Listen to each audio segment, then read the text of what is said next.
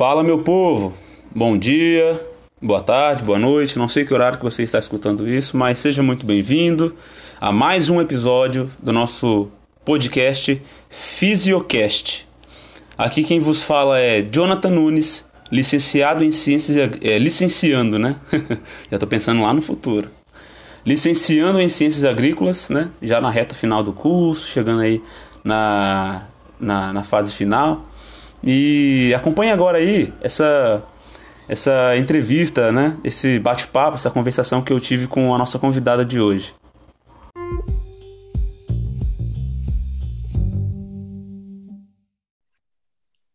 Está começando agora o nosso podcast. Para você que está conhecendo agora o nosso trabalho, né? Esse é o Fisiocast, o podcast de alunos e jovens inovadores aqui do IFES Campus Itapina. É, convido você agora a participar com a gente nessa continuação, nesse que vai ser o nosso capítulo 4 sobre hormônios vegetais. Aí nossa convidada hoje vai discutir um pouco com a gente, vou deixar ela se apresentar um pouco. Pode falar para a gente, Oi, Luana pessoal. Bause. Oi, pessoal. Como o Jonathan já disse, meu nome é Luana Bowser e eu sou aluna do curso de licenciatura em Ciências Agrícolas do nosso IFES Campus Itapina. Hum, seja muito bem-vinda, Luana. Eu falei capítulo 4, mas a gente está no capítulo 3 ainda, né? Que é aquela, aquela ânsia de falar sobre os assuntos.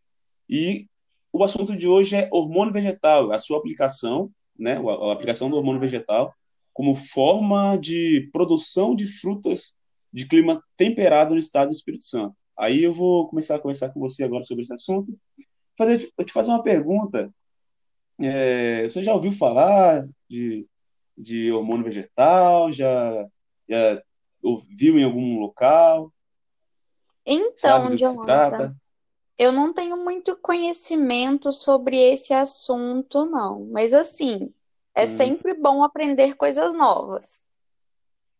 olha, então hoje a gente vai, vai ter um- uma introdução de conhecimento que é sobre justamente isso, né?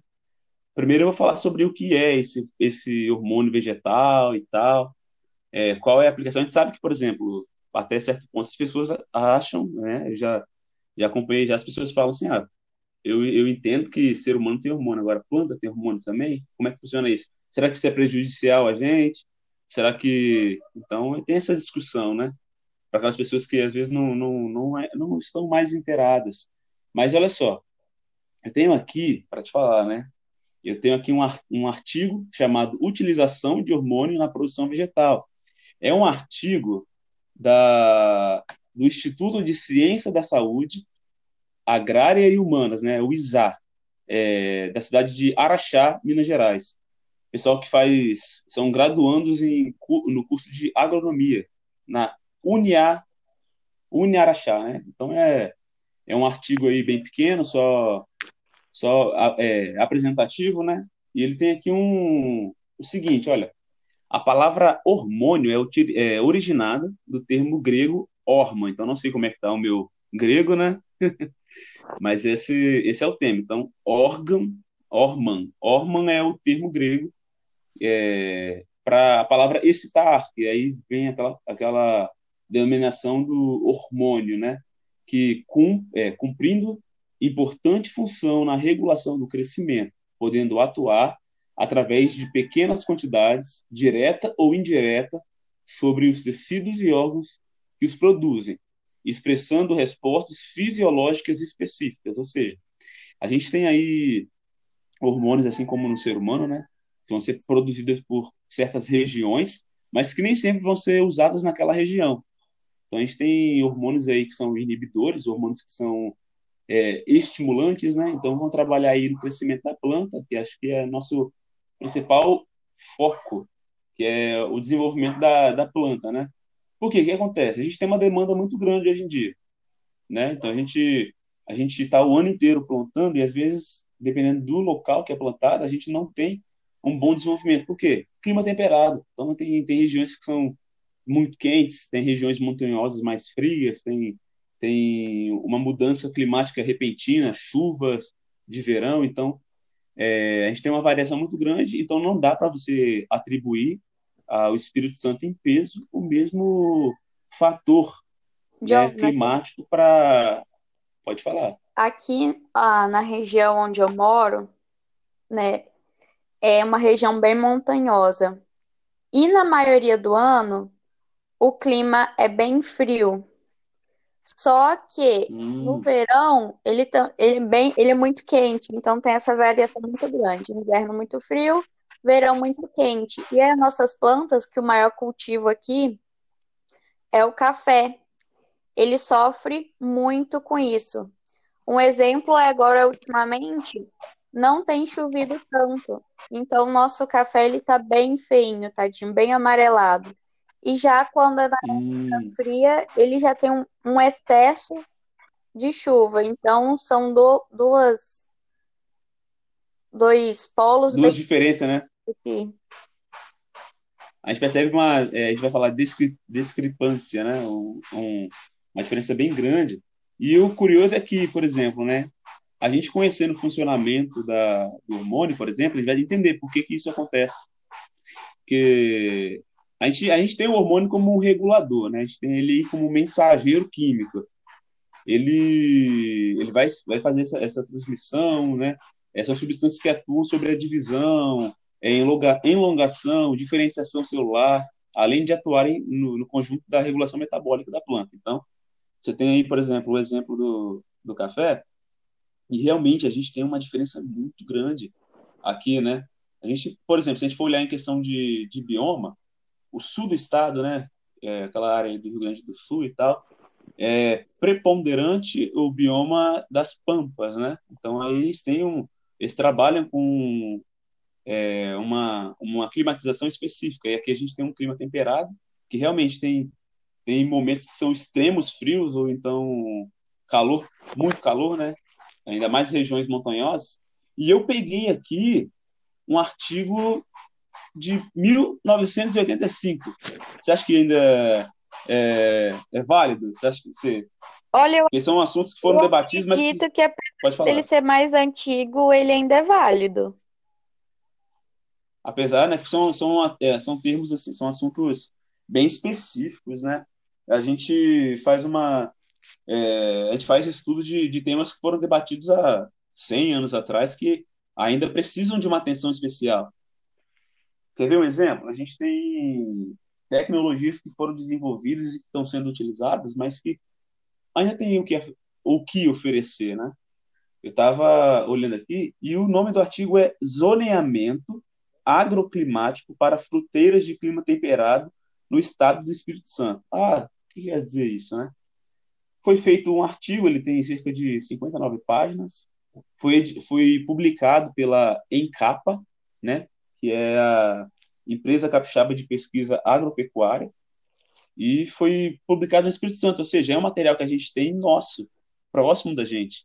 É um material aí que está disponível para a gente, né? Eu fiz uma pesquisa desse, desse termo, eu até vou deixar na descrição depois o artigo, e ele, o curioso é que ele é todo datilografado, né? Ele não é, é esses arquivos que nós temos hoje em dia, ele está em PDF disponível, mas ele foi datilografado, feito à mão mesmo. E ele diz assim sobre como funciona, né? Essas plantas é, fruteiras, é, climas temperados e tal. Só que antes de eu ir para isso, eu vou falar um pouco sobre alguns hormônios, né? A gente tem vários hormônios, só que a gente tem alguns principais, e esses principais a gente tem tipo, cinco tipos, né? É, que aí é a, é a auxina, a citonina, o etileno, o ácido abscísico e a giberilina. Ah, meu Deus, quantos nomes, né? Mas aí eu volto aqui neles, porque foi começado a fazer o um estudo é, bem, bem anterior mesmo, lá é, no período ainda que Darwin estava nas suas descobertas, né? A gente tem ali o período é, de mudança de século, do século XIX para o século XX, né? E Darwin, Darwin e seu filho, eles fizeram uns estudos. Eles pegaram é, um pêndulo, né? O, é, o, o, ápice ali de, de, um, uma germinação, você pega a semente, você, você planta ela e ela dá o seu primeiro despontamento, né, que é chamado de coleóptero, é, co, é, coleoptilo, né? A gente fala assim, né? Depende do, da pronúncia. Então você, você pega a semente, ela cresceu, nasceu ali, né? Ela desponta um brotinho, então sai aquela, aquela primeira ponta dela antes de florescer. Quando isso ocorre, ela, ela começa a ter resposta à luz. Então aí você que, que acompanha, você chega a acompanhar, geralmente a gente não, não no caso do café não, porque geralmente são as mudas, né? É, ele é Mas... formal, normalmente, porque a muda cresce mais rápido. Isso, isso aí também tem um preparo, né? Que o pessoal faz, é, mexe com, a, com, as, com os clones, e eles têm um conhecimento também sobre essa parte hormonal. Por quê? Você tem uma planta que ela que ela tem uma resposta, então, na, no seu interior, na sua parte genética, o seu, a parte de, é, endógena, né? É, que ela, ela responde a, uma, a um certo estímulo climático, ela responde a um certo estímulo, né? Seus estresses hídricos, climáticos, luz, tudo isso. Aí tu pega uma planta nativa de um lugar e leva para outro lugar, ela tem que se readaptar, e aí não é adaptação que a gente fala, né? É aclimatação. Só que aí você consegue induzir essa planta a germinar, no, a florescer, a, a regular, né? Essa, essa parte que acaba se tornando irregular dela, você consegue corrigir. Então, até a gente que, que mexe com é a parte mais. É, é, é claro, o tema é fruticultura, né? A parte de, de frutas, frutas climatizadas. Só que isso a gente pode induzir também em outras plantas. Eu vou mencionar para você aqui, por exemplo, deixa eu só não perder aqui. Vou te mostrar, ainda falando de Darwin, ele mostrou esse, esse, esse experimento, né? ou seja, foi aí que começou a, a definir que realmente existem os hormônios. Por quê? Ao plantar essa semente, né, e ela despontar, assim que ela recebia estímulo de luz, ela se curvava. Então a gente percebe aí um, um tropismo, né, um movimento dela, um fototropismo. Ela se movia em direção à, à luz. Seja, a, a planta né, recebeu o estímulo luminoso e se curvava. Então, é, a pergunta é, por que, isso acontecia, né? A gente tem um conhecimento aí sobre né, fotossíntese, né? E te pergunto, mas sabe que, por exemplo, as, as clorofilas, né? Elas têm a, aquela afinidade, frequência de luz e tal, é, a, atuam ali, né? A clorofila A, a clorofila B, né? É, todas, a gente sabe essa, essa, essa noção básica, né? O aí Darwin ele fez esse experimento e aí o que, que ele faz? Ele pega essa planta que está reagindo à luz e ele começa a fazer algumas manipulações para ver se ela continua fazendo essa curvatura, né? E aí ele tampou tampou a ponta da, da desse, desse, desse ápice né, que apareceu, ele tampou aquela pontazinha. Só que ele percebeu o seguinte, mesmo assim continuou, né, continuou crescendo, né? É, a planta, só que a planta deixou de se curvar.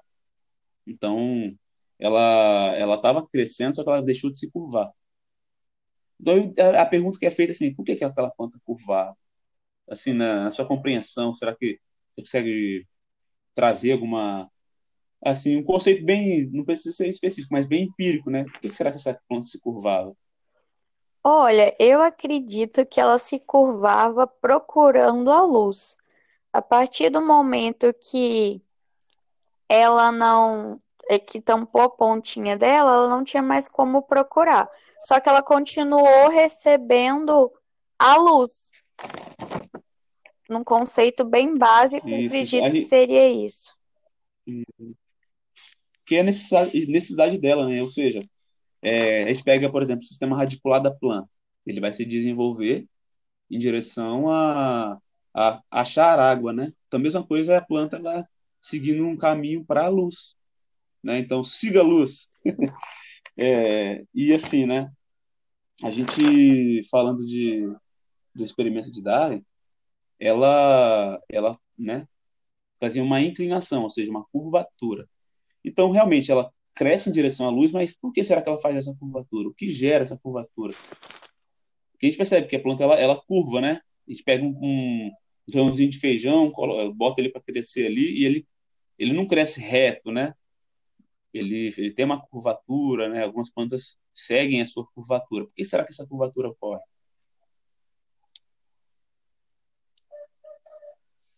Você, você consegue pensar mais ou menos aí? Olha, Vou te, vou te dar um, um embasamento, ó. Vou te dar um embasamento. Tem a ver com hormônio, né? E tem a ver com a distribuição do hormônio. Ou seja, o hormônio, ele, ele em reação à luz, ele se movimenta na planta. Então, né? Por que será que essa, essa movimentação causa uma curvatura? eu acredito que seja que ele vai se movimentar para onde tenha mais luz na planta. Aqui em casa, eu tinha um pé, eu plantei um pé de castanha. Quando ele atingiu um, um tamanho bem considerável, tinha algumas plantas ao redor dele que tampavam a luz. O que que ele fez? Ele começou a tombar, Hum, crescer pendendo para um lado, que era o lado que tinha mais luz. Nossa, isso é muito interessante para o assunto que a gente está falando. Isso é Sim. Aí muito. Faz ficou bem sentido. tortinho pro lado onde tinha luz. Aí a gente foi, cortou os galhos das árvores que estavam do outro lado dele, né? Para ele receber por Uhum. inteiro. Aí ele parece que começou a meio que acertar o, o caule dele, começou a ficar mais reto depois de um tempo. Olha, então você percebe que ele recebe, ele procura a luz, depois ele se direciona em sentido acima, né? Ele faz a sua ascensão. E, né, eu não vou entrar no, no, no assunto, mas a gente também tem a questão do, da poda, né? Que a gente só faz a poda para receber mais luz, né? Que aí já tem a ver com floração. Mas realmente, então, ou seja, ela se move. Agora, só para você ter uma noção, eu vou estar falando agora da, da, da auxina, né? Que é, que é o hormônio estudado nesse, nesse experimento. O que que acontece? A auxina ela tem um balanço, né? Então ela está ali numa quantidade específica dentro da, da planta, dentro ali no seu, no seu ápice, né? No coleóptilo. E aí, tipo assim, o que acontece? A- olha, olha que curioso. Esse, essa substância, esse hormônio, né? Esse ácido, é, esse ácido presente ali, que é o, vou até pegar o nome para você, que é o, é o indol 3-acético. Então esse é o nome. É indol 3-acético, é o, a auxina. O que que ocorre com essa auxina? Ela está dentro da, da planta ali e ela se distribui. Só que o curioso é que ela, é, ela se posiciona, a maior concentração, oposta à luz. Ou seja, ela tem uma reação oposta à luz. Aí essa reação oposta à luz faz com que a planta cresça naquela área oposta e ela se curve em direção à luz. Ah, então quer dizer que ela, que ela age contra a luz? Na verdade, se você, se você considerar que a planta necessita de luz, a ação da auxina, ao se movimentar para para a oposta luz, é proporcional ao crescimento em direção à luz. Curioso, Né? né? Muito interessante A isso aí. Eu tem nunca tinha parado para pensar nisso. E assim, é, é um estímulo de alongamento das células. Então a planta vai crescer. Isso é, ocorre, né, nas raízes, nos caules, né? Então isso aí foi testado por, por Darwin, né? Os, os dois Darwin, né? Darwin, Darwin, os, pai e filho, e testado também por Boysen e Gerson. Então foi, eles, eles estudaram e depois vieram várias, várias outras pessoas, né? Paul estudou sobre a possibilidade de cortar a- aquela ponta, né, a cabeça da, da coleó- do coleóptilo, né, e colocar sobre uma, um bloco de, de gelatina. Aí o que, que eles fazem? Eles pegaram aquela substância que apareceu, extraiu aquela substância e descobriram que era o ácido, né? Esse ácido ele fazia a distribuição, ou seja, agora o curioso é o seguinte, a mesma auxina, né, que ela que ela aumenta, né, essa concentração dela proporciona um crescimento do caule, ele inibe o crescimento da raiz, ou seja, a ação do hormônio vai depender em qual tecido ele vai estar. Então, isso, assim, como eu posso dizer, né? É, isso depende muito de onde ele vai se encontrar. É parecido A gente tem vários outros, a né? A questão tem do gene. O gene vai depender de onde ele está. É a mesma questão desse hormônio. Ele vai variar o que ele vai fazer dependendo do lugar onde ele se encontra na planta. Isso que é, que é uma questão genética, Sim. né?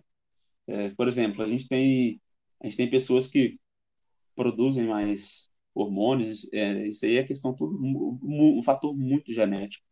A gente não consegue é, dar um, por exemplo, uma, uma fala para todos, né? Por exemplo, generalizar.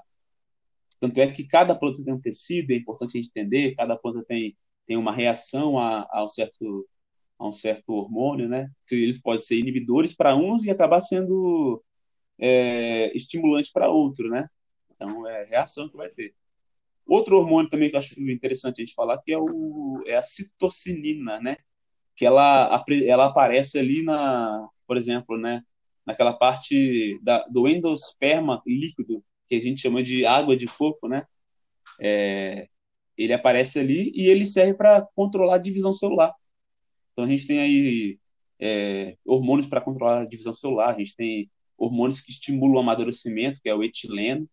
E eu acho que para a nossa temática hoje, o etileno é, é a melhor forma de a gente conseguir discutir aí o que a gente, o que eu propus, né, para falar com, com você, que é o que o, eu estou aqui com um artigo aqui aberto aqui, que eu até vou aproveitar para poder é, falar dele com você, que é o artigo é, é, intitulado, né? Deixa eu até pegar o tema, o título dele específico, que significa reguladores são, para muitos, cultivos indispensáveis ao alcance de bons níveis, né? E daí a gente tem esse, esse, esse nome, mas em contextos gerais é falando sobre os reguladores, né? Bioreguladores e tal. E a gente tem aqui o seguinte: é, você tem a semente, e na semente você tem um hormônio, que aí eu vou falar agora, que é o ácido abscísico. Esse ácido abscísico, o que acontece? Você percebe que a planta ela responde a um. Por exemplo, você compra, você compra semente, ela não brota dentro da, da, do saquinho, né? Ele, ela, ele demora até você plantar e depois ele germina, né? Você tem ali essa questão toda. Aí você compreende porque que a, a planta. Será que a semente tem um período? Será que a semente responde ao clima? Será que tem alguma coisa direta a, a esse ácido abscísico? Eu acredito que ela vai receber, é, ela vai crescer de acordo com o estímulo que ela tem no meio, ao meio que ela está inserida, né? Por exemplo, você falou deste hormônio. Eu acredito que esse hormônio ele vai ser ativado a partir do momento que ela é plantada na terra e ela começa a receber alguns nutrientes e água. E a gente tem então aí a quebra da, por exemplo, né? É, a, a água é um fator importante, a gente percebe então que o ambiente, aquela parte, os fatores ambientais, ou seja, externos à planta, são essenciais para essa germinação, né? Então, ou seja, é, quantidade de oxigênio no solo, né? quantidade de água, tudo isso. Agora, o curioso é que esse ácido abscísico, ele, ele tem a função de inibir o crescimento e promover, assim, a dormência, né? Bloquear a germinação. Ou seja, a planta, ela produz essa semente e dentro dessa semente tem um, um hormônio que inibe ela se germinar. Ah, beleza. Por que que serve, para que serve isso, né? Você tem uma planta que o objetivo dela criar semente é se disseminar, não é? Então, ela vai se disseminar, ela vai ser mandada para outros lugares. Então, esse ácido faz com que ela não germine antes da hora. Aí chega um momento em que ela germina. Então, a gente percebe aí, né, é, quando ela é colocada na terra, ela recebe o estímulo da água, a água auxilia a quebra dessa dormência, né? Que aí você tem o ácido, que é que ele inibe o crescimento, aí a água vem e quebra essa dormência. Aí a gente vê aquela parte química, né? de ácido e a reação de ácido com, com água, né? É, geralmente quando você coloca, vai fazer a titulação, você geralmente coloca o inverso, você não pode colocar a água sobre, a, sobre o ácido, porque você gera uma, você cria uma geração de Sim. calor, não é? Então a gente percebe aí, a gente percebe aí, então o ácido entrando em reação, é, tendo uma reação com a água e você respondeu bem, questão de dos fatores ambientais, ou seja, a água vem em contato com a semente, tem essa reação química com a semente, né, com esse ácido, e faz a, a quebra, gera, gera energia, né? Daquela primeira carga de energia para a semente Ela germinar. quebra a é molécula muito fazendo a curioso. geração de ATP, no caso. Isso, a gente tem ali, né? Porque dentro da, da célula vegetal a gente tem, por exemplo, é, regiões específicas onde ocorre a, a, a questão de geração de energia, né? Aquele ciclo. E aí, essa, esses ATP eles, eles são utilizados e começa o desenvolvimento da planta. Ela racha aquela, aquela capa dela e surge ali seu, o seu ápice, né? E vai crescendo, vai criando as gemas e tal. Para a gente não ficar muito extenso, né? É, você percebe que é um tema muito curioso, né? Um tema muito, muito interessante, porque você tem que compreender qual é a, qual é a utilização disso, então, na, na agricultura. O que a gente pode usar? Aí, se você compreende, por exemplo, que tem um, um, um hormônio específico, por exemplo, o etileno, que é um gás, né? E ele estimula o amadurecimento das plantas. Você pode. Há um estudo específico desse, desse hormônio, você pode fazer a utilização dele, é, por exemplo, há tanto, os de crescimento quanto os de estímulo de amadurecimento, os inibidores, né? O estímulo de alongamento, todos esses, esses ácidos, esses, esses hormônios, sendo trabalhados de maneira correta, né? Eles vão auxiliar para você ter o controle é, de, por exemplo, saber, por exemplo, ah, essa, essa planta aqui de, de clima é, temperado, ela não vai conseguir responder bem a, a, a região, então eu vou ter um atraso na minha colheita. Não, então Isso aí também esse, esse na questão de qual planta você vai escolher para plantar em determinada região. Eu não vou. É, não também. Planta que vai, vai, plantar... res, é, vai responder mal ao meu clima. Pois é. É, você tem aí o exemplo do pêssego, né? Eu vou dar, é, dar o exemplo do pêssego. Você vai plantar o pêssego em, em uma região baixada, né? Quente. E realmente você tem que saber escolher o, é, qual fruto você vai plantar, né? Qual vai ser a cultura que você vai, vai plantar, mas ao mesmo tempo compreender também os é, as ferramentas que você tem, os reguladores. Quer ver um exemplo? A gente tem aí, né? Vou até pegar aqui o artigo que eu estava falando sobre zoneamento, que ele diz assim, né? As fruteiras, né? De clima temperado apresentam um mecanismo de adaptação ao meio, denominado dormência, né? Caracterizado pela o, é, ocorrência de fase de repouso vegetativo nos meses de inverno e pelos crescimentos de gemas em épocas propícias ao seu desenvolvimento, ou seja, tem planta que vai responder a um certo clima, a um certo, a um certo é, estímulo, né? E esse estímulo é o frio, por exemplo. Então, você tem plantas que vão responder melhor ao frio, né? E aí você pode fazer utilização de, de hormônios para criar uma adaptação ou uma aclimatação nessa planta. Que, olha, a aclimatação, ela, ela é uma coisa plástica, né? Ela ocorre e ela não é, não é permanente na planta, mas isso possibilita ela germinar no período que você deseja, né? É, é uma questão de manejo. O curioso aqui na roça é que a gente tem um pé de manga. E ele já é bem antigo, tem muitos anos. E como aqui é muito frio, ele nunca produziu sequer uma fruta. Enquanto gente chega na Nossa. rua, que é um clima mais quente, você vê muita manga. E aqui o pé de manga nunca produziu. Olha, isso, isso aí é, isso, isso é interessante, sabe por quê? Você percebe, então, é, então não foi feita a quebra né, dessa, dessa dormência, da germinação e tal, floração. E é um exemplo clássico da gente perceber que cada planta ela vai responder a um clima, né? E, e nesse caso aí ela não respondeu bem, a, a altura, né, a altitude. É, você falou que é uma região Sim, montanhosa. Sim, é uma né? região montanhosa e bem fria.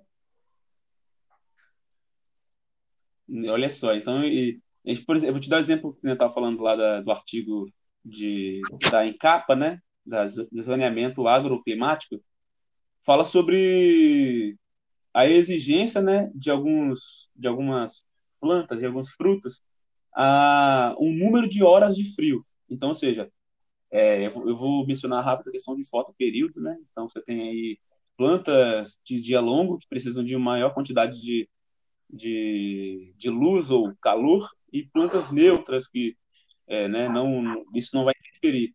Ou então plantas de dia curto. Então, se você dá a elas uma, um estímulo acima da quantidade que ela é necessária, isso é prejudicial a ela. A mesma coisa é para plantas de clima frio, aí você dá um estímulo é, inferior ao que ela necessita e também não não vai não vai ser propício a elas, né, dar aquilo que a gente quer dela, que é o fruto. Então é justamente isso a nossa discussão de hoje, né? Não vou não vou tomar muito tempo. Aí a gente pode perceber o seguinte: existe hormônios, esses hormônios eles eles atuam em várias áreas específicas, então é bom a gente conhecer, né? Por exemplo, a gente tem a aplicação da giberelina na parte de floricultura, que é como é, é as pessoas procuram muitos, muitas é, flores, aí você tem ali a utilização da, da, do ácido giberili, é, é giberílico, né, em plantas de copo de leite, né, que é para ornamentação, então, por uma questão é, financeira, eles utilizam esse, esse ácido, esse hormônio, para né, gerar crescimento na, né, nessa planta e tal, e eles terem um enriquecimento ali, né?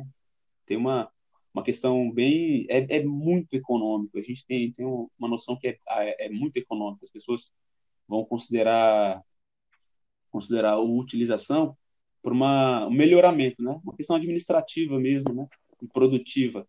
Você vai aumentar sua produção conhecendo. Então, você, você tem que ter conhecimento acerca de fertilizantes, acerca de clima, né? Questão de solo, né? Associado ao fertilizante e a utilização de desses reagentes, né? Desses é, reguladores vegetais que são a base de hormônios, né? Então, isso é muito, muito, muito importante para o nosso conhecimento. Ainda mais nesse clima nosso temperado, que é um clima é assim, que ele varia muito de um, de um lugar para outro, é, tem uma mudança climática muito grande. Queria então deixar agora seu momento para você dar suas palavras finais. Olha, eu só queria agradecer mesmo por você ter me convidado para participar aqui. E eu achei assim um assunto super interessante. É um assunto que dá para ficar conversando horas sobre ele sem cansar, porque tem muita informação. Eu gostei muito de ter participado. Isso, isso. Nossa, eu que agradeço a sua disponibilidade, porque assim é, é uma iniciativa nossa de alunos do IFES, né, para levar a nossa voz aí afora, né? Não sei quem está escutando, se já acompanha a gente nos episódios anteriores ou se entrou apenas agora, mas deixo o um recado para você. Nós aqui do IFES Campus Itapina, é, nós estamos comprometidos a levar conhecimento, a levar informação seja para você aqui do Espírito Santo mesmo, ou você de fora, de onde você quer acessar, né? Então a gente vai estar disponível em várias plataformas. Então acompanhe a gente. Esse é o capítulo 3, vão vir outros capítulos aí. Você que já acompanhou os capítulos anteriores, então é, não perca nada e vai ser bem proveitoso para você. Luana, muito obrigado pela sua participação, agradeço mesmo. E fica aí, vezes, é, talvez o convite para uma próxima chamada. É, vamos ver qual vai ser o tema que vai ser é, proposto. Aí eu te, te convido, né? Você falar um pouco mais sobre sua experiência, sobre algum, algum tema específico que você queira falar. Muito obrigado e eu até que agradeço.